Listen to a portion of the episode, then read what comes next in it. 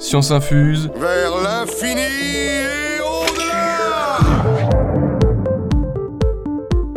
Bonjour à tous. Le mot diamant vient à l'origine du grec ancien adamas qui signifie indomptable. De par son processus de formation et sa constitution en carbone pur cristallisé, c'est le corps minéral le plus dur connu de l'homme, mais est-il pour autant indestructible? Pour répondre à cette question, il faut d'abord que je vous parle de l'échelle de Mohs. C'est une échelle permettant de mesurer la dureté des minéraux. Elle a été créée en 1812 par un géologue allemand, Friedrich Mohs. Elle propose une classification sur 10 des minéraux selon leur résistance aux rayures en évaluant la capacité d'un matériau plus dur à rayer un matériau plus mou. Concrètement, une pièce de cuivre a une dureté de 3 sur 10 sur l'échelle de Mohs, le verre de vitre de 5,5 ou encore une lime en acier de 6 sur 10.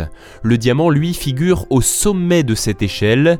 Son score est facile à retenir, 10 sur 10. Il est considéré comme le minéral terrestre le plus dur, cela signifie que seul un diamant peut rayer un diamant. Pour autant, si un diamant est difficile à rayer et résistant à la corrosion, il n'est pas difficile à casser. Il ne faut pas confondre dureté et solidité. Ah, ma foi, c'est intéressant.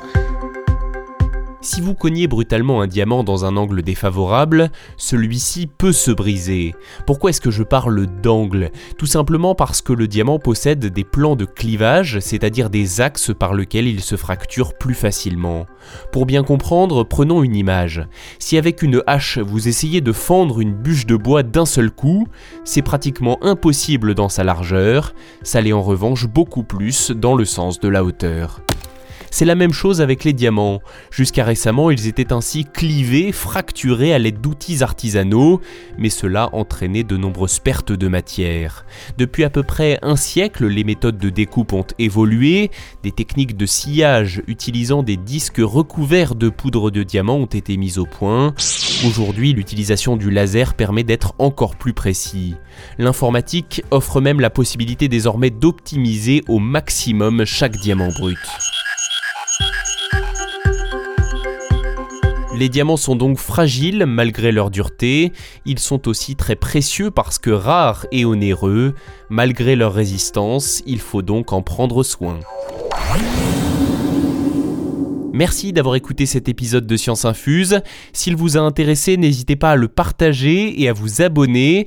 On se donne rendez-vous très bientôt pour une nouvelle petite tasse de culture scientifique.